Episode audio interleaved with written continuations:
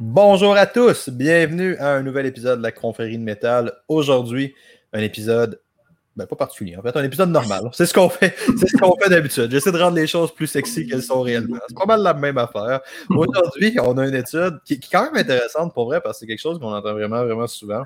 On va parler de est-ce que le métabolisme des personnes en situation d'obésité est réellement plus bas. Puis pas nécessairement en situation d'obésité, mais on entend quand même beaucoup de monde en général. C'est cette idée-là que si je perds pas de poids, c'est à cause que mon métabolisme est bas, c'est à cause de ci, c'est à cause de ça. Puis on va tomber dans une étude vraiment, vraiment cool qui mesure justement le métabolisme de repos euh, sous différentes conditions, avec différentes, euh, pas différentes conditions, avec différents sujets. Puis on va tomber mm-hmm. en détail là-dedans aujourd'hui, puis ça va être vraiment, vraiment cool. Mais avant qu'on y aille, Maxime, comment ça va? Ça va pas pire, toi? Ça va super bien. Merci. Euh, on a eu, euh, j'en profite juste pour un petit intro, on a eu quand même une couple de questions slash commentaires, ben, d'idées de, sujet. Euh, si jamais Attends, la, question, la, question, la plus importante, est-ce qu'on a eu des poursuites? pas encore. Ça okay. n'est pas qui, en fait. Okay.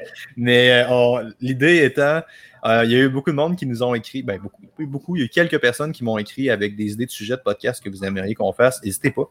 Ça, c'est vraiment, vraiment cool quand on a de vos nouvelles, quand vous avez des directions que vous voulez comprendre, c'est toujours un plaisir. Euh, mais aujourd'hui, on va tomber dans l'étude que je vais partager dans mon écran directement. Est-ce que tu pourrais juste me confirmer si mon écran vient d'apparaître, euh, Maxime? Ça sent bien. Roulement de tambour. Euh, ton écran vient d'apparaître. Good. On voit l'étude. Pour ceux, sur le podcast, ceux, ceux qui sont sur l'audio en ce moment, je viens de faire apparaître une étude qui s'appelle BMR Variability in Women of Different Weight. C'est une étude chez la femme, honnêtement. Euh, évidemment, l'auteur s'appelle Mara Eyal. Été publié en 2007 dans le journal. C'est Clinical Nutrition, c'est ça? Euh, Clinical Nutrition 2007, c'est ça. Puis c'est une étude quand même vraiment, vraiment intéressante. Concrètement, ce qu'ils ont fait, c'est qu'ils ont mesuré 80 jeunes femmes, euh, 20 qui souffrent d'anorexie, 20 qui ont une une condition que je ne savais même pas qu'il existait, honnêtement, avant cette étude-là, qui s'appelle la Constitutional Leanness, qui est une résistance quand même à prendre, à, prendre du gras. Si je ne me trompe pas, Maxime, c'est ça? Oui, grosso modo, c'est des, des, des, femmes qui sont de poids insuffisant, ouais. mais euh, qui n'ont pas de problème de santé. Qui n'ont pas de problème de santé. Puis après ça, on a 20 personnes en situation d'obésité, puis on a 20 patients contrôle. Puis le métabolisme, euh, a été mesuré avec. C'est-tu de la calorimétrie indirecte ou c'est des chambres hyperbares? Calorimétrie indirecte. Puis ils ont mesuré aussi le fidgeting, donc ils ont mesuré une partie de la dépense énergétique. Euh, puis ils l'ont. On va en reparler un peu de ça, du fidgeting, comment ça a été mesuré, parce qu'on a une coupe de points à dire. Puis ils ont fait à peu près le métabolisme de ça, puis ils sont arrivés à la conclusion euh, en fait, on ne regardera pas la conclusion. On va commencer à parler de l'étude, premièrement, puis les différences entre les différents types de sujets, parce que ça, c'est vraiment intéressant, parce que, comme on dit, on entend quand même assez régulièrement. Salut Alex, comment ça va, man? On entend quand même assez régulièrement parler du fait que si je perds pas de poids, c'est à cause de mon métabolisme, c'est ci, puis c'est ça, puis c'est exactement pas ce qu'ils ont vu euh, dans l'étude. Ah oui, puis c'est le fun parce qu'ils présentent vraiment un peu un continuum. Tu sais, tu vas avoir des, des, des gens d'une maigreur extrême, là, avec un, euh, une perturbation de la balance énergétique assez importante, donc les, les femmes qui vont souffrir d'anorexie nerveuse. Ensuite, tu as le, le, groupe particulier. Ben franchement, c'est un des seuls papiers que j'ai vu qui avait qui utilisait ça, le constitutional leanness. Là, c'est, pas ouais, moi, jamais vu ça non plus. Ouais. C'est assez rare, c'est marginal, mais donc c'est des, des, jeunes femmes de poids insuffisant selon l'IMC, en gros, euh, mais qui n'ont pas de problème de santé. Donc les hormones, c'est beau, donc c'est, c'est pas pathologique comme ce qu'on peut retrouver au niveau de l'anorexie et euh, un groupe contrôle de poids normal, fait que euh, une femme moyenne, sensiblement du même, âge, puis un groupe de femmes obèses quand même avec un poids assez imposant. Alors, ça, ça nous donne vraiment, ça étale beaucoup la, prise de mesure, c'est diversifié, c'est, moi je trouve ça vraiment intéressant pour ça. Il y a mm. quelques réserves sur l'étude sur, sur, certains aspects, mais dans l'ensemble, de, de, partir et de comparer ces groupes-là, c'est super intéressant. Là. Mhm, c'est une très bonne idée. Avant qu'on tombe dans les résultats, tout le monde, bonjour à tout le monde qui joue avec nous. Comme d'habitude, on est sur notre plateforme de diffusion, fait qu'on ne sait pas euh, si vous êtes là, on ne vous voit pas. Fait n'hésitez pas à nous envoyer des commentaires, des questions, si vous voulez qu'on. Ça nous fait plaisir que vous soyez là. C'est ça qui rend ça le fun quand vous êtes arraché, quand vous avez des points. Fait qu'hésitez vraiment pas. Ça envoie aussi un message à l'algorithme Facebook disant que vous aimez le contenu et que le contenu est pertinent. Fait que ça nous rend un fier service. Si vous n'avez pas aimé la vidéo et que vous écoutez, n'hésitez pas à envoyer un pouce, un cœur, whatever. Ça fait une grosse, grosse différence. Allô Diane, comment ça va? Puis aujourd'hui, on va, je vais vous repartager l'étude, puis on va retomber dans les tableaux de résultats ensemble. Euh, où est-ce qu'on va aller regarder ça? Concrètement, la différence, je l'ai passé, je pense. Hein. Euh, non. ben là, là, le tableau que tu as, c'était intéressant pour aller juste donner peut-être une idée de la différence de poids. Là. OK. Euh, si tu regardes le, groupe RAN, là, qui est l'anorexie nerveuse, tu parles d'un poids de ouais, 37,6 kg pour 1m58. Là. c'est vraiment un poids ouais.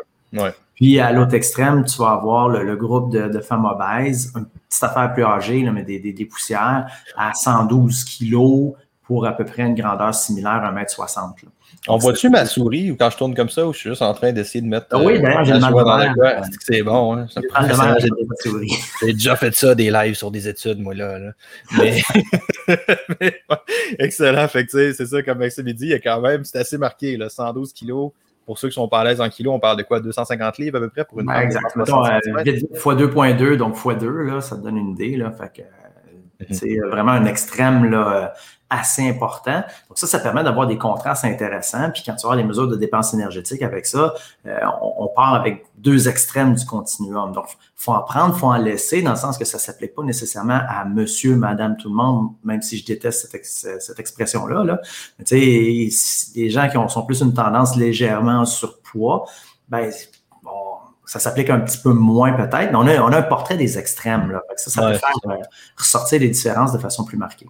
Sauf que moi, j'ai trouvé quand même intéressante aussi, pendant qu'on est là, c'est que la, la, moyenne d'âge est assez jeune aussi. Typiquement, ces études-là sont faites beaucoup chez les femmes post-ménopausées, post-ménopausées, fait que la moyenne d'âge est un peu plus vieille.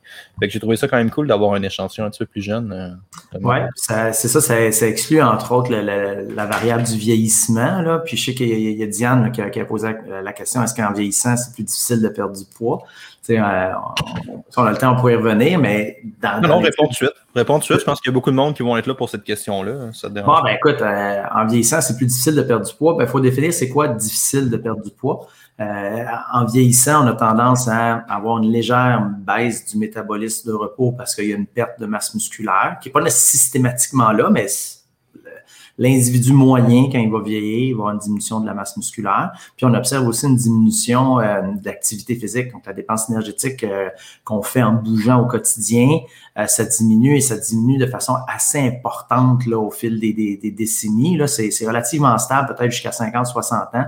Après 60 ans, on commence à observer des grosses diminutions. Et ça, ça va faire en sorte que ça va augmenter la difficulté de créer un déficit énergétique via une augmentation de la dépense. Ouais, mais c'est encore là, je pense qu'il faudrait mettre des chiffres puis le concrétiser un petit peu plus parce que, tu sais, ta personne, de, on parlait de quelqu'un de 60 ans qui perd de la masse musculaire en vieillissant, c'est sûr que oui, ça va arriver. Il n'y a, personne qui pique never ending. Je pense qu'on comprend ça. à moins que tu aies trouvé la ah, fontaine de jouvence. If you did, c'est awesome. Mais tu sais, le point étant que ça va commencer à rebaisser à un mais on jase, on met des chiffres là-dedans. C'est quoi la diminution réelle de la masse, de la masse musculaire à peu près? Oh, ça va aller. D'habitude, mettons, entre l'âge de 20 ans puis 60 euh, ans, là, ça peut se calculer en kilos. Là. Fait tu peux avoir quelques kilos qui peuvent. Euh, pas sur, nécessairement sur le poids total, là, mais tu peux avoir une perte de 1, 2, peut-être 3 kilos. Là. Je sais qu'il y, a plus de. 3, kilos, ça reste quoi? Ça reste 15 calories, genre? C'est négligeable. Ça reste assez négligeable. C'est une des nombreuses affaires, je trouve, qui est beaucoup, beaucoup c'est un phénomène qui est vrai, mesurable et quantifiable. On le voit beaucoup, mais c'est quelque chose qui est vraiment, vraiment mis de l'avant comme une importance majeure dans le portrait, tandis que, tu sais, 15 calories, tu peux facilement avoir une variabilité de ça juste en bougeant moins dans une journée. Écoute, dans ton café le matin, puis tu as le même impact. C'est ça. Fait que c'est juste pour comme spécifier ça un peu, euh, Diane. Oui, il y a une diminution, mais tu sais, elle a le dos large, la diminution du métabolisme en vieillissant jusqu'à un certain point. C'est ça. Mais par contre, l'activité physique, ça, ça peut couper de moitié en vieillissant. Ça, ça, c'est important. Mais l'autre chose qu'on oublie aussi, c'est que ben, l'appétit a tendance à fluctuer avec le vieillissement. Euh, la, facilité à laquelle on a à se nourrir aussi va être influencée avec le vieillissement. Donc, chez les personnes beaucoup plus âgées, euh, des fois, la, consommer suffisamment de calories, c'est plus difficile. Donc, il y a plusieurs variables qui font en sorte que ben, je dirais que c'est pas une difficulté supplémentaire pour perdre du poids, le fait de vieillir. C'est, ça change un petit peu où sont les difficultés et où on doit intervenir pour favoriser un déficit énergétique. Donc, ça modifie un peu la nature, l'intervention, mais je pense pas que ça la rende plus difficile, c'est différemment difficile. Parfait, ça, c'est une excellente question. Euh, c'est une excellente question. Merci, Diane, de ta question. Ratana qui nous dit Bonsoir à tous, j'adore votre travail. Merci. Nous autres aussi, on adore ton travail. Roxane qui nous dit Une chose que je remarque qui rend la perte de poids difficile sont les chariots alimentaires comment faire pour déjouer ses envies de pizza? Je suis pas sûr de comprendre ce qu'on veut dire par chire alimentaire. Des rap, des rap, alimentaire. Ah, ok, chire. Ah, je viens de comprendre. C'est pas comme le chire compté en Seigneur des. Ouais, c'est ça. Shire, by the way, pour moi, c'est la comté dans Seigneur des Anneaux. Ça. Mais euh, comment est-ce qu'on fait pour déjouer ses envies de pizza? Maxime, qu'est-ce que tu penses de ça? Ah, ben, il faut tourner à la source. Pourquoi on a une envie de pizza? C'est vraiment ça la base. Est-ce que c'est euh, parce que la pizza, physiologiquement, ça n'a aucune nécessité spécifique. C'est pas parce que tu manges de la pizza que tu réponds à un besoin physiologique spécifique. Tu peux. Tu manger de la pizza du grec à Trois-Rivières, toi, je pense. non, ça, c'est psychologique. Non, c'est l'effet physiologique de faciliter l'expulsion des numéros 2. C'est pas la même chose. euh, non. point ouais.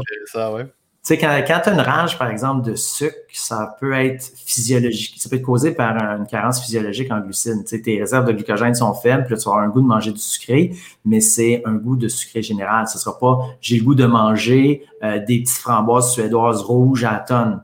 Sais, quand tu as une envie spécifique comme ça, Amène les framboises, amène les framboises. exact, les jeux et compagnie.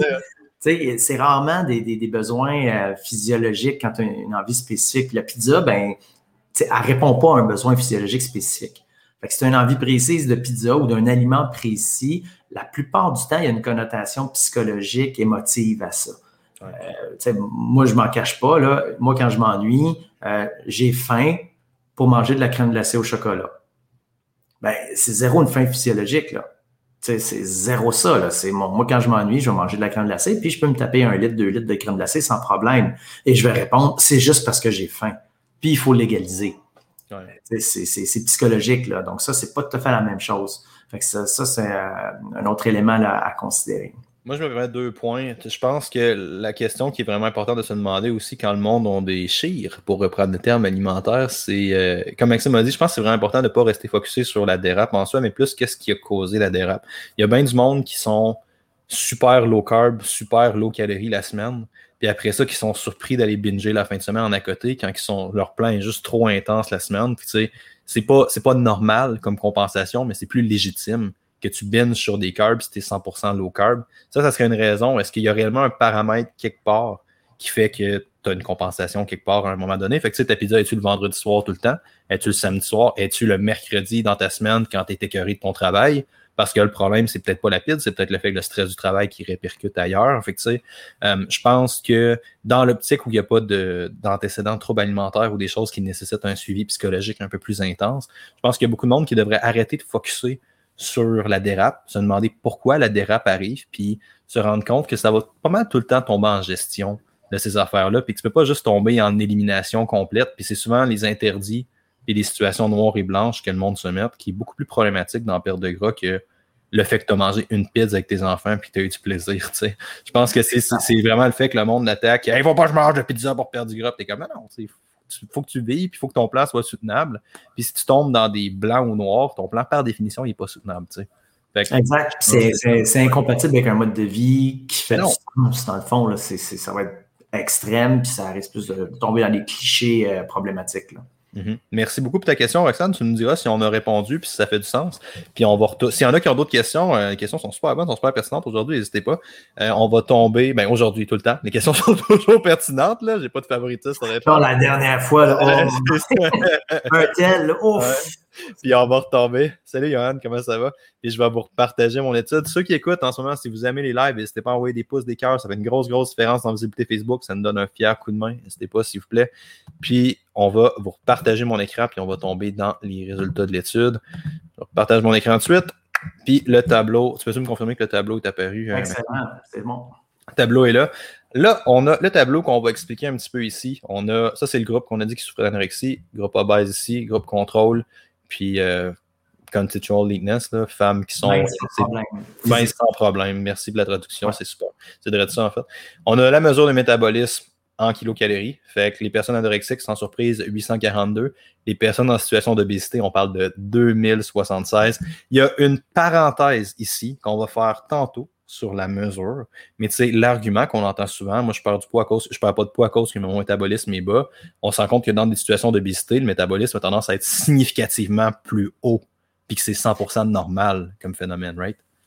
Exact. Tu, vois, là, c'est presque, dans le fond, deux fois et demi, vite, vite, là, celui des femmes qui sont, qui jeunes femmes qui sont anorexiques, le groupe contrôle qui serait considéré qu'un métabolisme de repos entre guillemets normal est à peu près à 1200 calories, puis le groupe obèse est quand même à 2076. Fait quand, en valeur absolue, euh, on peut pas blâmer le métabolisme de repos avec ces participants-là comme étant la, cause première d'une prise de poids. Là. Ils en dépensent plus. Là.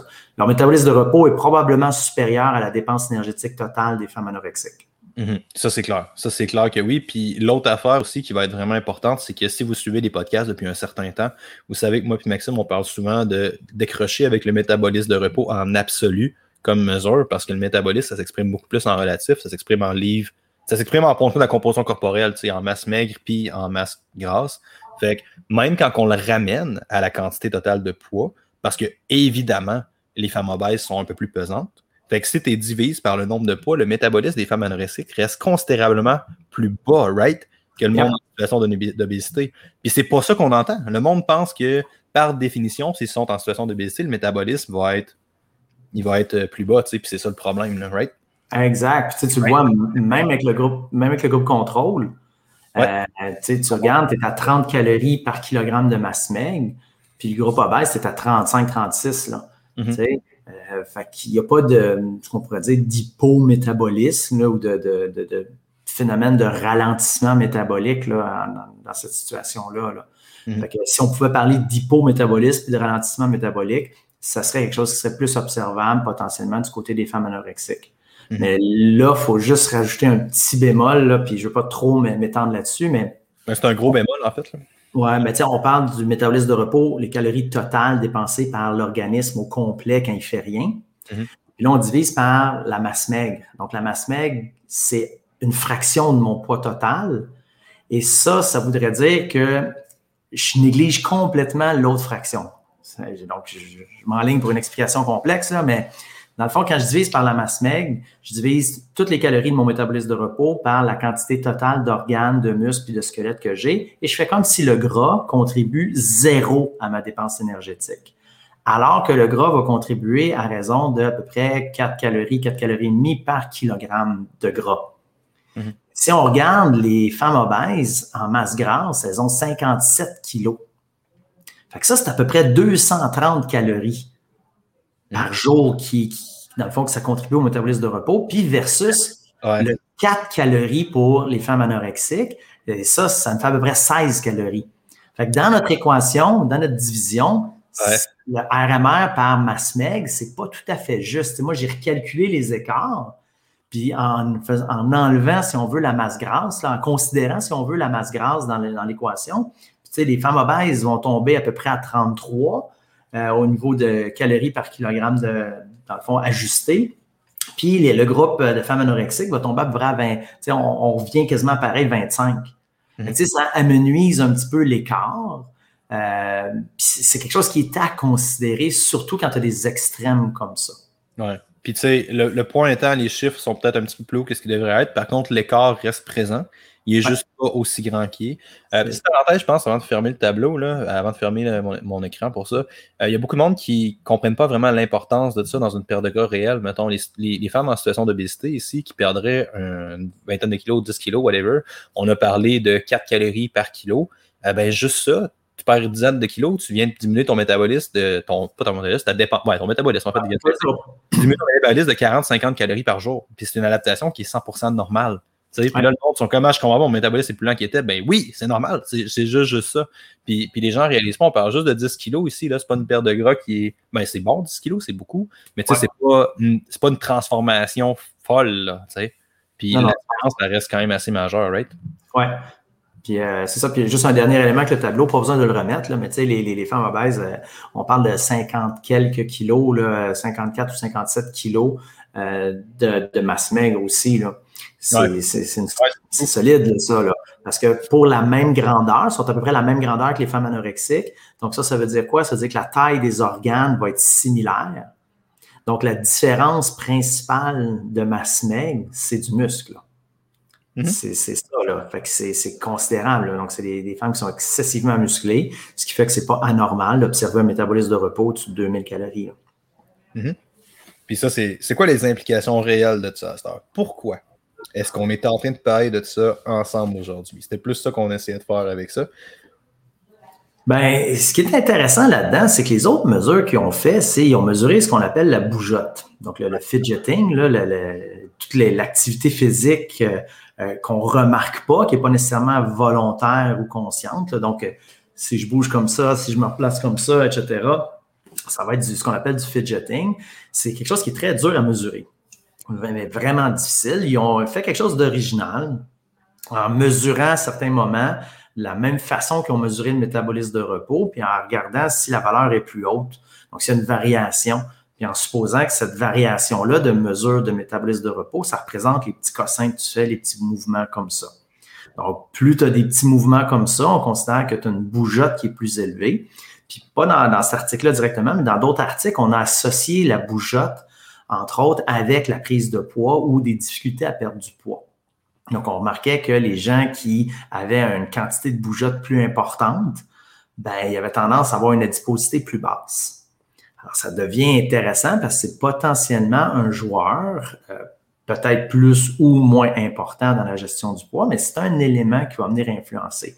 Puis, moi, si on me demandait, ben OK, euh, au niveau de la bougeotte, dans les, groupes qu'on a, qui, va avoir le plus de bougeotte? ben moi, j'aurais été, je me dis, ben c'est le groupe contrôle qui risque d'avoir le plus de bougeotte. Pourquoi? Ben parce qu'ils ne sont pas en déficit énergétique sévère, comme les femmes qui sont anorexiques. Donc, les, femmes anorexiques, je, m'attendrais à ce que la bougeotte soit hypothéquée parce qu'il n'y a pas assez de calories qui rentrent.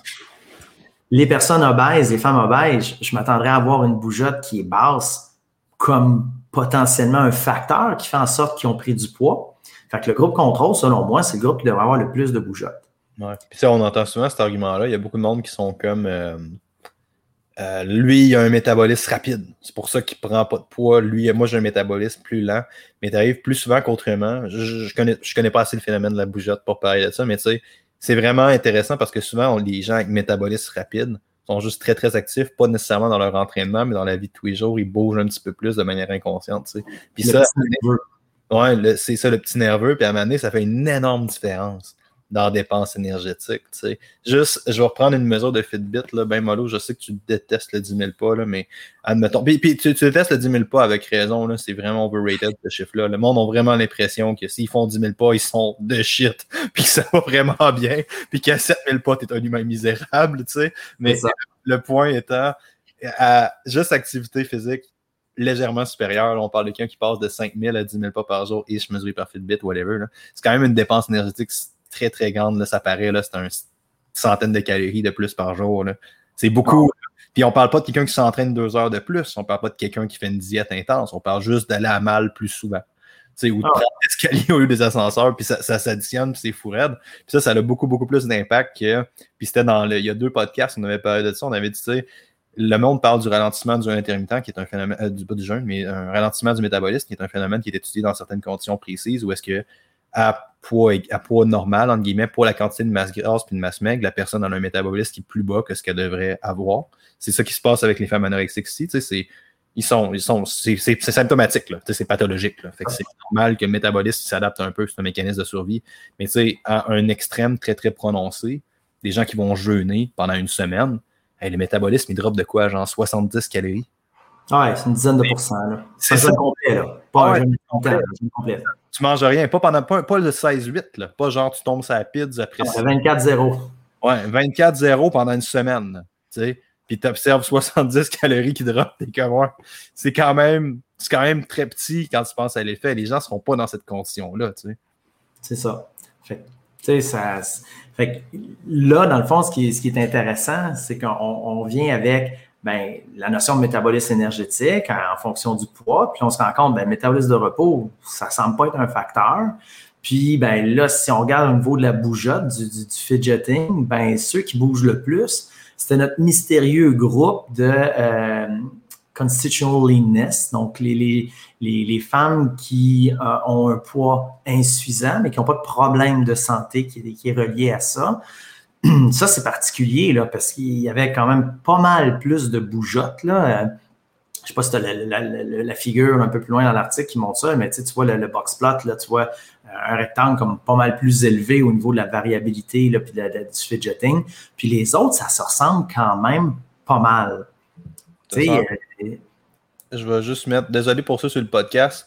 C'est euh, celui-là ici? Ouais, c'est ça ici. Désolé pour ça sur le podcast, mais imaginez vraiment, la, dispersion est quand même assez grande. Il y a quand même une grosse différence entre les groupes. Là. Puis euh, imagine une grosse différence. Vous êtes impressionné devant ces beaux chiffres-là.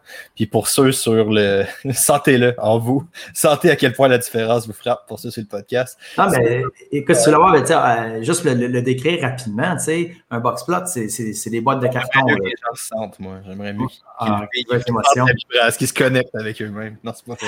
Mais tu sais, quand tu regardes ça, tu as, euh, comme on pouvait s'y attendre, un fidgeting qui est quand même très peu variable.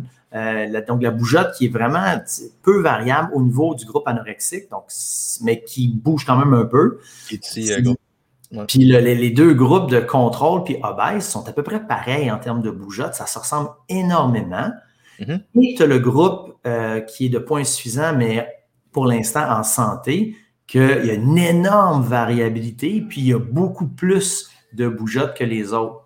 Ah c'est intéressant parce que ça, laisse sous-entendre qu'on a euh, une étendue, un genre de zone où on peut avoir de la bougeotte et ça peut avoir un impact sur le poids et passer certains paramètres, soit qu'il n'y a plus assez de calories qui rentrent ou soit qu'il y a une prise de poids trop importante, ben cet effet-là disparaît. Donc, c'est comme si c'était une soupape, un mécanisme qui pourrait servir à prévenir euh, un gain de poids, mais qui, est, euh, qui plafonne assez rapidement et qui ne peut pas être suffisant pour empêcher une prise de poids quand on est dans un environnement obésogène comme euh, en Amérique du Nord, par exemple, où il y a bien des calories disponibles puis c'est plus dur de bouger. Mm-hmm. C'est beau, ça. C'était très beau. Écoute, je suis encore, je suis choc de ce que tu as dit, puis de ma joke, que j'aimerais ça que les gens le vivent. Là, j'étais comme, je trouvais drôle, puis finalement, il y a comme personne qui a réagi, fait que c'est pas grave. Cet argumentaire-là était vraiment, vraiment intéressant parce que, tu sais, ça vient taper l'importance de on est tellement à plat, puis les gens doivent être tellement tannés s'ils nous entendent dire groupe, le NEAT, ça compte. puis c'est vraiment, vraiment important. Puis tu sais, le monde, quand on parle de NEAT, vont souvent tout le temps penser à entraînement, mais on parle vraiment, vraiment d'être plus actifs dans une journée. Puis il y a bien du monde que sur leur marqueur de santé, ils n'ont pas nécessairement besoin de commencer un programme avec des pipes et des shoulder press. Ce qui est awesome. ok J'adore ça, faire ces trucs-là. Mais tu sais, l'impact risque d'être plus grand juste à bouger plus qu'à vraiment avoir une pratique d'entraînement contrairement à ce que l'industrie du fitness nous envoie beaucoup comme message. Moi, je me rappelle, j'étais comme, quand j'ai commencé ma carrière, j'étais comme, no fucking way que tu peux perdre du gras si tu t'entraînes pas en salle. là, je suis comme, ouais, t'es peut-être pas obligé de t'entraîner. en fait, c'est probablement, c'est assez loin dans ma liste de priorités, je vais t'avouer ça. Ah, puis, tu sais, ce qui est intéressant pour, pour euh, surfer sur l'industrie du fitness, là, puis du conditionnement physique, tu sais, le, le discours initial, c'est, ah non, tu peux pas perdre de poids si tu t'entraînes pas. Là. Voici mon entraînement achité pour la perte de poids. Voici, euh, tu sais, ils vont tous commencer avec euh, l'entraînement, soit muscu, soit cardio, peu importe. Mais tu sais, c'est une doctrine. L'entraînement va avoir un effet sur la perte de poids. Puis dans les semaines qui suivent après ça, qu'est-ce qu'on va te dire? Ah ouais, mais c'est 80% non, c'est 80% ta nutrition, 20% l'exercice. Ouais.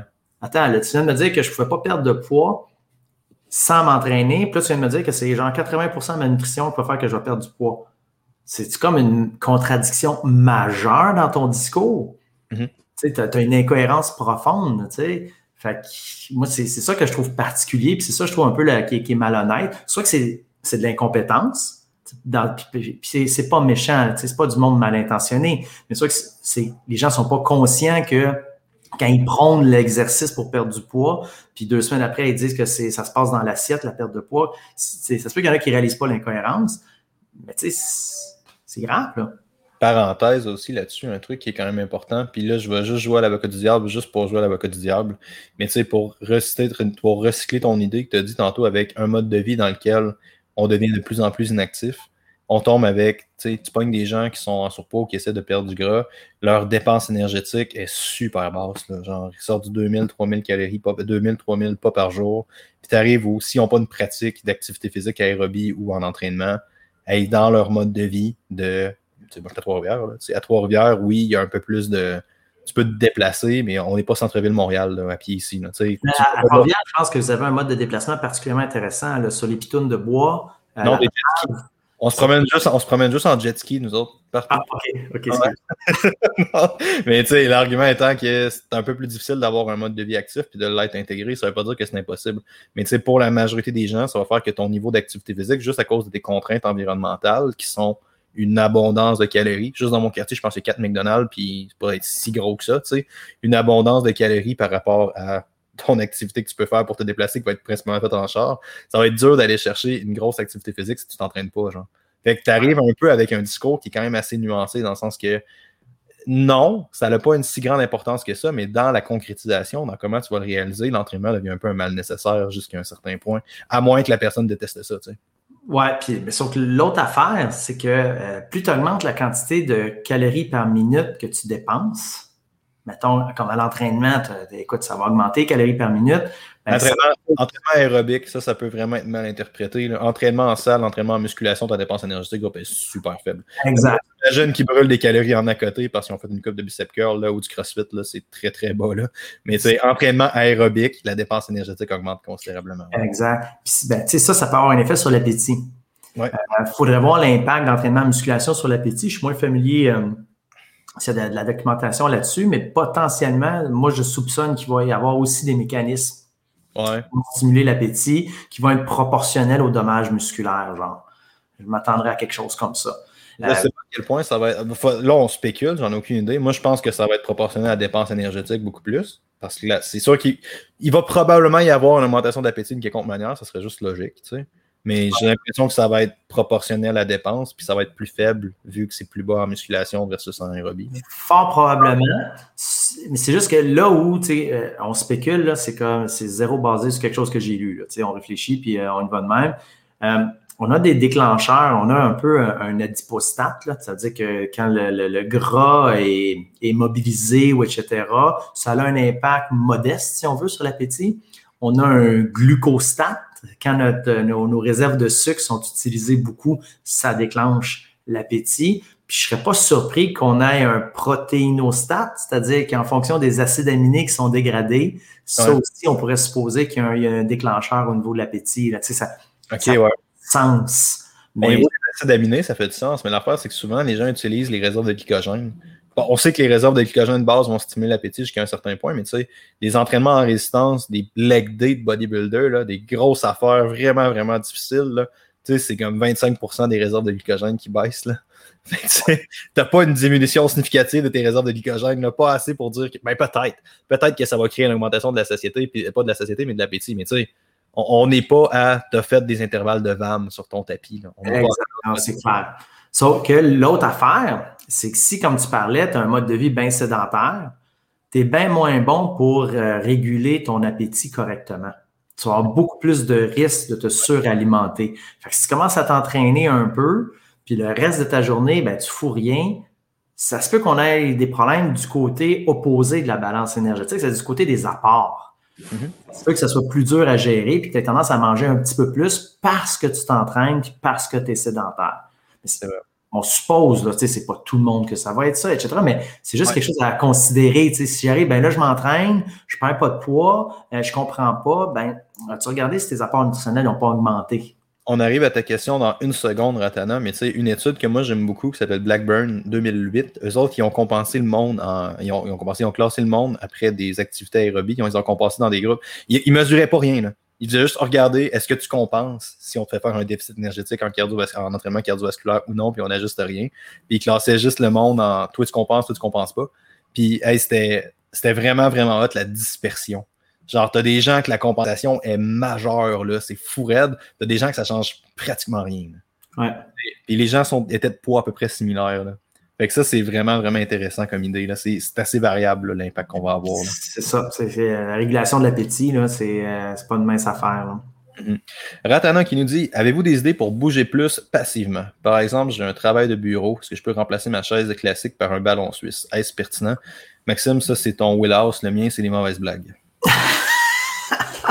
en voilà une. Pourquoi, pourquoi personne n'a réagi à ma joke de jet ski, sérieusement? Elle était bonne, celle-là. Ouais, mais c'est parce que tu n'as pas rajouté tes effets spéciaux avec le roulement de tambour et le cymbale. C'est ça. Les gens, les gens attendent leur cue pour, euh, pour réagir, c'est pour ça. On peut, avoir du love pour ma joke de jet ski, s'il vous plaît? Envoyez des cœurs, des pouces, des cœurs, de quoi, là? Mais la question du ballon suisse, Maxime, ben, euh, ça a peu d'impact sur la gestion du poids, malheureusement donc directement. Donc, le, coût énergétique, c'est négligeable. Même chose, euh, passer de position, euh, je travaille assis versus je travaille debout, j'ai un, un, bureau qui s'ajuste, etc. C'est pas énorme, c'est négligeable la différence, ça dépense énergétique. Sauf que c'est l'impact, euh, je dirais, socio-environnemental que ça peut avoir. Le fait de rentrer un ballon suisse puis s'asseoir dessus pour travailler, ça se peut que ça envoie un message au milieu de travail bon, là, on est pas mal isolé en milieu de travail, mais mettons, euh, dans l'éventualité où on revient et tout le monde travaille au bureau ensemble, le fait de moi travailler avec un ballon, ça peut inciter, ça peut semer un peu la graine pour faire la promotion de l'activité physique. Alors, si le fait que je m'assois sur le ballon, ben, ça va faire en sorte que sur l'heure du midi, je vais aller marcher, euh, puis après ça, ben, je vais me stationner plus loin pour aller chercher ma voiture, etc. Ben oui, ça a un effet bénéfique. Si la finalité de ma démarche, c'est ben, je remplace ma chaise par un ballon suisse, euh, il y a peu de chances que ça ait un impact majeur sur l'activité physique comme telle. Donc, il faut que ça s'imbrique dans une, une, euh, une, intervention plus vaste. Puis en milieu de travail, c'est assez important. Euh, pourquoi? Parce que la pression des autres est souvent euh, négative. Ça va souvent être un frein à bouger plus sur le milieu du travail. Moi, je donne un exemple. Pendant mon, mon doctorat, nos réunions de laboratoire, euh, mon directeur puis moi, ça se faisait en jogging. C'était un 8 km de jogging pour la réunion de laboratoire. Ça nous prenait à peu près 45 minutes, une heure. Là. Puis c'est ça qu'on faisait. Puis il fallait que tu sois prêt pour ta réunion parce que tu n'amenais pas tes papiers puis tu ne pas prendre de notes. Tu sais, il fallait que tu sois vraiment prêt. Et quand je propose ça à une entreprise de dire vous devriez faire des réunions de travail actives, aller prendre une marche, la pression des gens, c'est ben voyons, ça n'a pas de bon sens. Fait qu'il y a comme une masse critique de gens qui sont réfractaires à ça, qui fait en sorte que ben, ça passe pas. Mm-hmm. Puis un, un truc que je pense qui est vraiment important de le dire, tu sais, Maxime c'est important de voir le portrait plus large. C'est important de voir changer ta chaise pour un ballon suisse, ça va te changer de quoi? Non. Puis parenthèse aussi, là, de, de, de ça. Le monde a l'impression que. On entend quand même souvent dire que si je suis assis sur un ballon suisse, ça va trahir les muscles stabilisateurs. Peut-être, peut-être pas. Mais le point étant, c'est mauditement plus facile d'être assis tout croche sur un ballon suisse qu'être assis sur une chaise normale. Fait oubliez pas ça, c'est pas nécessairement. Euh, tu viens pas nécessairement. Euh, comment qu'elle s'appelle, la fille qui vend des programmes de perte de gars qui n'ont pas d'assistance? Là? elle a comme tout le temps des top verts. Là. En tout cas, elle a fait comme. bref, j'oublie ma joke. Mais tu deviens pas un gourou du, euh, du fitness de Gang parce que tu as changé ta chaise de travail. Ah, Jill Michael. Jill, ouais, merci, c'est ça, elle. Tu deviens pas Jill Michael à cause que tu as changé ta chaise. Là. Ça, c'est important. Puis un truc que moi, je pense que le monde néglige beaucoup, c'est d'essayer de le conscientiser dans le sens que toutes les, toutes les, toutes les, euh, les, les, intentions, toutes les fois où est-ce que tu peux plugger un peu plus de nids d'une mono. Fait que, quand tu t'en vas au centre d'achat, à une autre époque où est-ce qu'on pouvait magasiner, fais par exprès pour te parquer à l'autre bout du monde tes, pas, ils vont vraiment, vraiment changer de quoi. Au travail, oui, tu es stressé, oui, dans tes affaires, l'ascenseur versus escaliers, ça fait une sacrée différence. Ça change vraiment, vraiment de quoi. Tu sais, c'est toutes des petites affaires, des fois, d'essayer de mettre des, des petites concrètes comme ça. c'est surprenant à quel point des petites actions, lorsque cumulées, comme Maxime a dit, il y a un gros impact psychologique puis comportemental, dans le sens que tu mets la roue de ton bord, tu lances l'action d'un bon sens, puis ça, tendance à l'entretenir un petit peu plus. je pense que ça, c'est vraiment, vraiment important. C'est toutes, les occasions sont bonnes, vraiment. Tu fais jamais trop d'activité physique, à moins que ton activité physique soit trop grande, puis ça a une augmentation de ton appétit, mais c'est assez rare quand même. Là, tu sais. que ce soit une grosse augmentation rapide et soudaine. mais c'est difficile de faire trop d'activité physique. Mhm. C'est facile de faire trop d'entraînement, trop d'exercice. Mhm. C'est quand même assez difficile de faire trop d'activité physique au quotidien. Allô, Laurie, comment ça va? Avez-vous des idées pour bouger plus passivement? Euh, non, si on l'a dit, excuse. L'autre question, Diane, combien de temps pour l'activité physique, natation, jogging? Ben, tu vois, ça c'est intéressant, mais Diane, tu vois, ce que tu, ce à quoi tu fais référence là, c'est plus de l'exercice. Donc, euh, il faut faire la distinction. Quand nous, on parle d'activité physique, c'est n'importe quelle contraction musculaire qui génère du mouvement, qui fait que tu dépenses plus de calories quand tu es assis à rien faire. Fait qu'aller te brosser les dents, c'est de l'activité physique. c'est aussi simple que ça. Donc là, euh, l'activité que, tu, à laquelle tu fais référence, la natation, le jogging, ben, c'est plus de l'exercice. Donc ça, c'est fait dans le but d'améliorer ta santé ou ta condition physique. Fait qu'il n'y a pas vraiment de, de temps comme tel par activité, parce que ce qui est important, c'est l'impact que ça a sur ta journée. Si le fait d'aller faire 30 minutes de jogging le matin, ça fait en sorte que tu es léthargique pour le restant de la journée, puis que tu es écrasé devant la télé à plus pouvoir rien faire à cause du 30 minutes de jogging, ça va probablement causer une réduction de l'ensemble de tes activités physiques dans la journée. Puis ça va faire en sorte que tu vas dépenser moins de calories. Donc, c'est vraiment, là, quand, quand on parle d'activité physique, c'est tout ce que tu fais dans ta journée. Puis après ça, ben, combien de temps? Ben, si le fait que tu fasses 15 minutes de jogging, ça fait en sorte que ça augmente de deux heures au total ton activité physique dans ta journée parce qu'après ça, tu es énergisé, tu bouges, tu n'arrêtes pas. Ben, je vais dire, ben, 15 minutes de jogging, c'est super bon pour toi. Mm-hmm. Donc, c'est pour ça qu'il n'y a pas de réponse euh, claire, là. Mais c'est donner une idée, dans la littérature scientifique, on parle de plus de 400, entre 400 et 500 minutes par semaine d'activité physique d'intensité modérée ou plus. Intensité modérée, ça veut dire quoi? Une marche en promenant le chien, c'est une activité physique modérée. Donc, entre 4 et 500 minutes d'activité comme ça ou similaire, ça semble être associé à un plus gros succès au niveau de la perte de poids. Un truc qui est important aussi quand on parle d'activité physique, c'est qu'à un moment il faut décrocher. Parce qu'il y a beaucoup de monde pas nécessairement beaucoup de monde, mais moi, c'est un truc que j'avais beaucoup de misère avant. C'est comme je monte mes activités, je commence à bouger plus, je vais prendre un peu plus de carbs à cause que j'étais allé manger un peu plus. Il faut, faut décentraliser à un moment donné. Décentraliser, il faut défocuser sur le fait que parce que tu bouges plus, tu manges plus. Tu peux bouger plus pour d'autres raisons. Ça, c'est vraiment important. moi, je passe pas mal de temps. Tu sais, je suis dans une situation en retenant tantôt, là, j'ai essentiellement un job de bureau, là, particulièrement avec toute la pandémie et avec faire des programmes en ligne, toutes ces affaires-là. Tu sais, je passe, je, suis rendu sédentaire à un très très haut niveau, tandis qu'avant, je bougeais beaucoup plus dans les gyms et tout. Là. Puis tu sais, j'ai tendance à avoir beaucoup de writer block à cette heure parce que je passe beaucoup de temps à écrire, puis je passe beaucoup de temps dans des ressources, des affaires-là, j'ai tendance à comme juste manquer de concentration puis tout. Puis je vais marcher à pratiquement tous les jours ou une petite course, whatever, juste pour m'énergiser. Puis ça change vraiment, vraiment de quoi sur d'autres paramètres. Là. C'est pas juste une question de balance énergétique, l'activité physique. Là. Il y a d'autres affaires, surtout ce qui est santé mentale. Puis juste des fois, là, juste de tailler les esprits. Puis je pense une citation de Winston Churchill qui est Les démons, entre guillemets, détestent leurs frais. C'est vraiment, vraiment important au niveau santé psychologique, au niveau capacité de concentration, au niveau wellness en général, d'avoir une pratique d'activité physique qui ne sert pas juste à dépenser des calories. Exact. Ça, c'est vraiment, important. Excellent point. Excellent point. Ben, merci. Euh, est-ce qu'on a fait le tour de ce que. OK, il y en a, on va se sauver dans pas trop long. On est parti depuis 42 minutes. On arrive à notre marque magique du 45 minutes. Est-ce qu'il y en a d'autres qui ont des questions, des commentaires pour nous? N'hésitez pas, on se sauve dans deux minutes sinon. Puis sinon, je pense qu'on a pas mal fait le tour. As-tu quoi que ce soit d'autre à ajouter sur ce qu'on a dit? moi, je pense que le, take-home message de, de, l'article, c'est que ben, quand le métabolisme de repos, c'est presque assurément pas un facteur dans la majorité des cas d'obésité. Donc, ce n'est pas un problème de dépense énergétique au repos. Puis l'autre élément, c'est que dans un environnement où les calories sont euh, très facilement accessibles, ben, notre organisme n'est pas super bien équipé pour réguler euh, euh, ou augmenter sa dépense énergétique systématiquement. Donc, il faut, faut que ce soit un contrôle conscient d'augmentation de notre activité physique ou de notre dépense énergétique. On ne peut pas se fier sur notre métabolisme pour s'accélérer magiquement pour nous empêcher ou retarder la prise de poids. Là. On ne semble pas être en mesure de compenser vers le haut. Là. Et c'est vraiment important aussi parce que, tu sais, ça, j'ai l'impression que je le tous les podcasts, mais c'est important pour moi. Là. Cette idée-là, ce qui, moi, ce qui me gosse vraiment avec le métabolisme, c'est comment les gens vont souvent se déresponsabiliser avec ça. Là. Je peux pas perdre de poids, c'est à cause de mon, métabolisme, c'est à cause de ci, c'est à cause de. C'était comme il y a certains paramètres, il y a certains prédisposants génétiques, il y a certaines affaires qui vont impacter la gestion ou le poids corporel à la négative. C'est clair que oui, ça existe. Mais tu sais, il se passe une étape où est-ce qu'il faut que tu regardes qu'est-ce que tu peux faire, pas quelle génétique parfaite que tu aurais aimé avoir, je pense. Puis ça, important. Puis il ne faut pas nécessairement que l'argument euh, non plus tombe dans du shaming, à savoir genre ah, toi tu fais rien ou toi, tu prends pas tes responsabilités ou tu fais pas si c'est facile de prendre cet argument-là puis de le rendre dans les deux extrêmes. Hey, je pense qu'on a fait le tour. On n'a pas d'avoir d'autres questions. Merci beaucoup à tout le monde d'avoir été là. Si vous écoutez sa confrérie de métal, premièrement, merci. Je vous aime. N'hésitez pas à nous envoyer, euh, si vous êtes sur le podcast, envoyez-nous, s'il vous plaît, un review 5 étoiles. Ça fait une grosse différence sur la visibilité de la plateforme que vous utilisez, que ce soit iTunes ou Anchor.